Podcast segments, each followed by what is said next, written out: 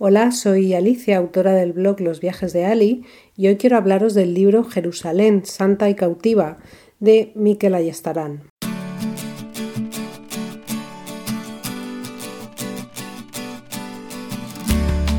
Estás escuchando Leer y Viajar, un espacio sonoro donde las letras se cruzan con los caminos, un lugar donde vamos a compartir lecturas que nos llevan de viaje y que nos ayudan a entender el complejo mundo en el que vivimos.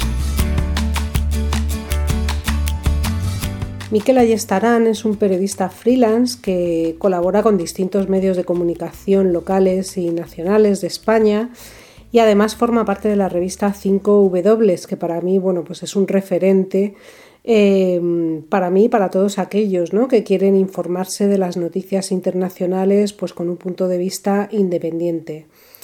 La verdad es que ya tenía ganas de leer algo suyo y bueno, pues un amigo que viajó este verano pasado a Jerusalén mm, se lo llevó de compañero de viaje, por así decirlo, lo, leyó allí y le gustó mucho.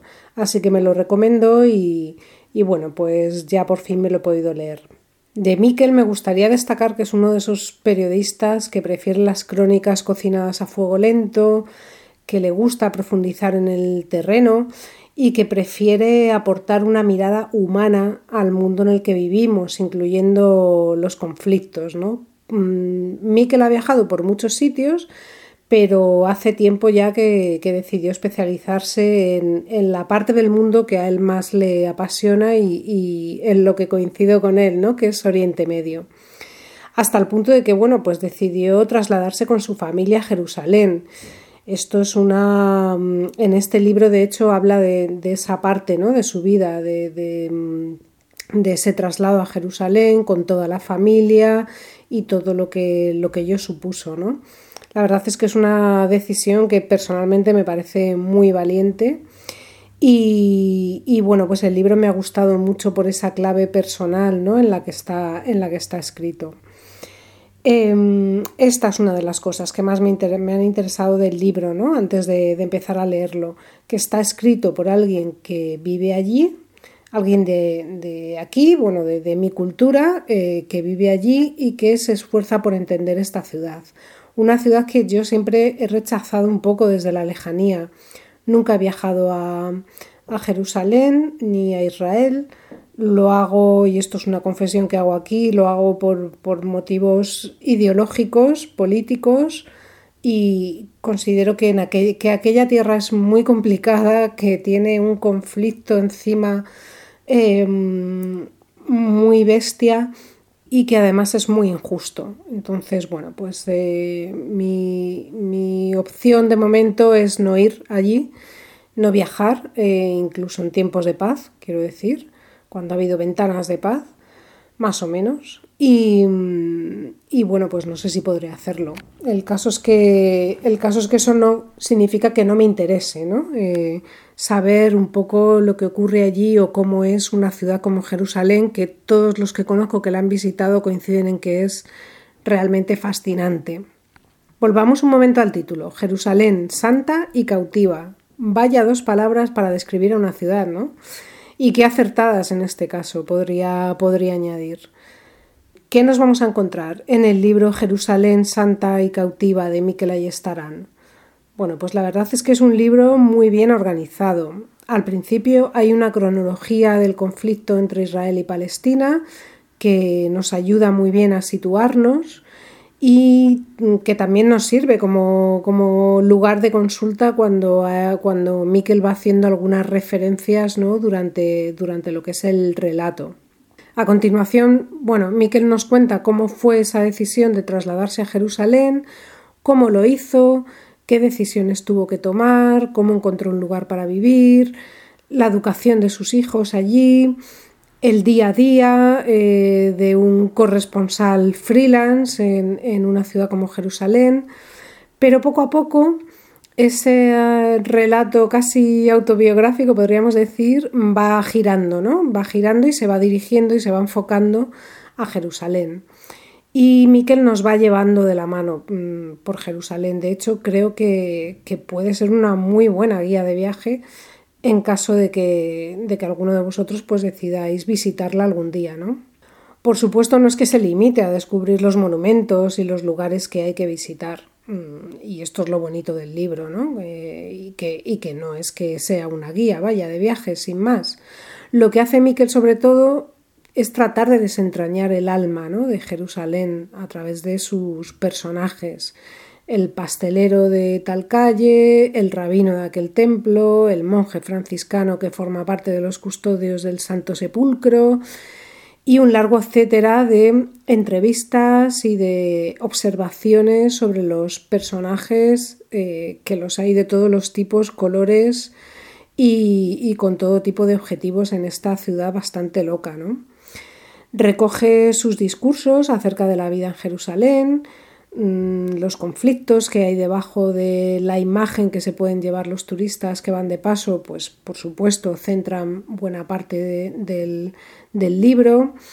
Y bueno, al fin y al cabo, pues habla de la triple o cuádruple o quíntuple personalidad de esta ciudad medieval que todos desean, ¿no? que todos desean poseer, que todas las religiones y en especial las tres grandes religiones, el cristianismo, el, el, islam y, y, los judíos, eh, quieren poseerla y quieren quieren arrogarse el, poder de controlar todos esos lugares sagrados desde su punto de vista, desde eh, su libro concreto sagrado. ¿no?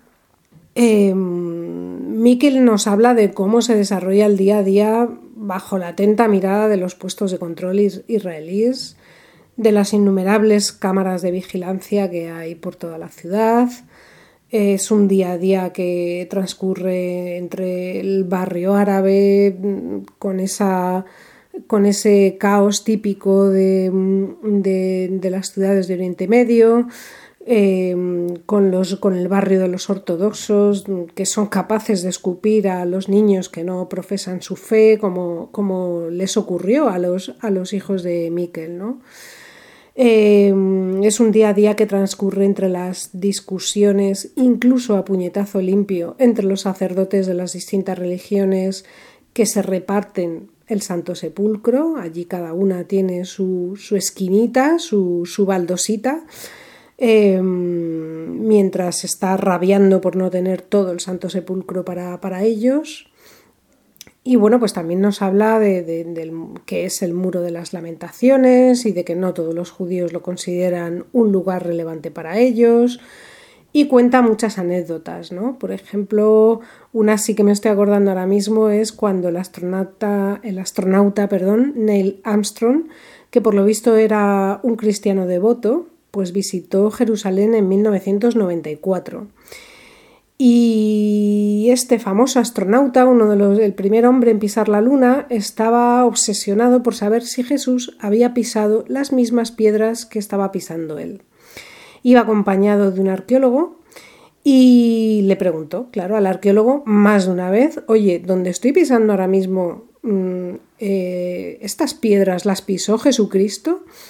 Y el arqueólogo le confirmó que sí, que así era, con lo cual Armstrong dijo que estaba más emocionando, más emocionado pisando estas piedras que pisando la luna. Me parece una frase tremenda y un sentimiento tremendo, ¿no?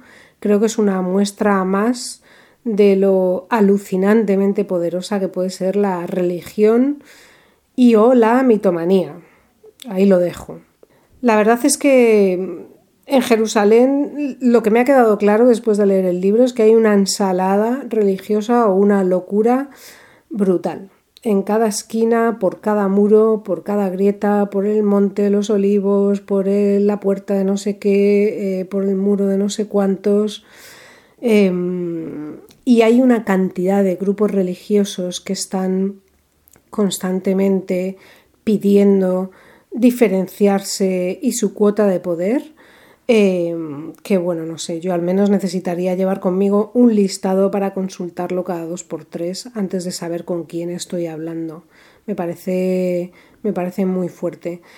A propósito de este lío de grupos religiosos, me acuerdo también que Miquel decía, dice en el libro, que el guion de los Monty Python de la famosa peli La vida de Brian es un fiel reflejo de la realidad de, de Jerusalén.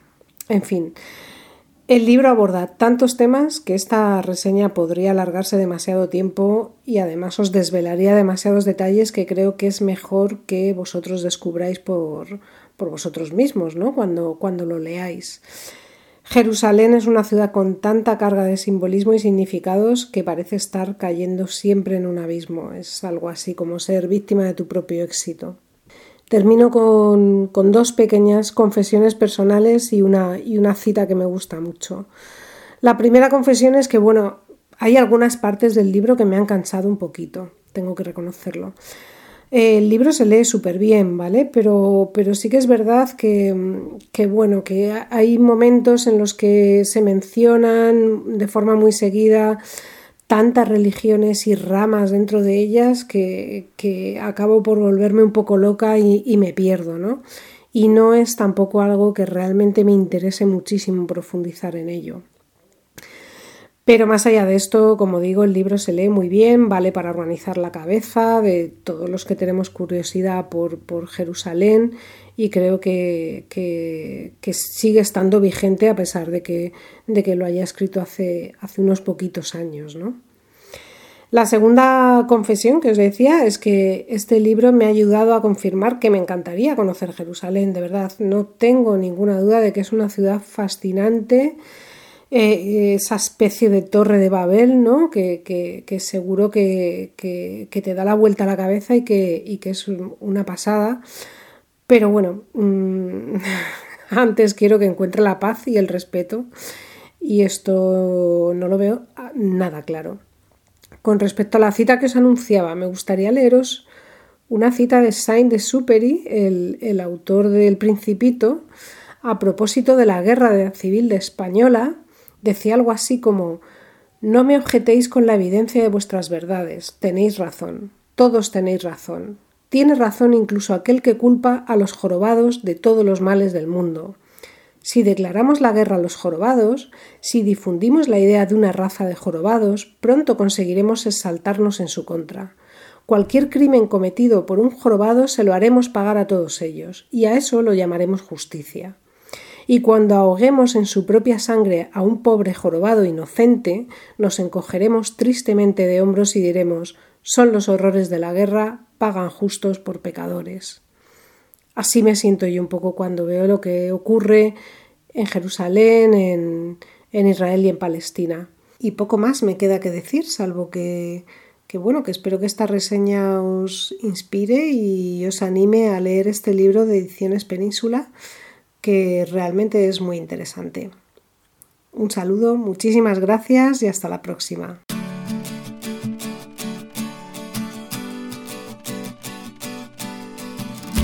Has escuchado Leer y Viajar, donde las letras se cruzan con los caminos.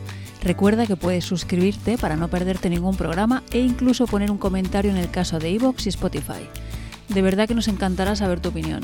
También nos puedes seguir en X, Facebook e Instagram buscándonos por Leer y Viajar. Y si quieres leer más reseñas, puedes encontrarlas en leeryviajar.com. Un placer y hasta el próximo libro.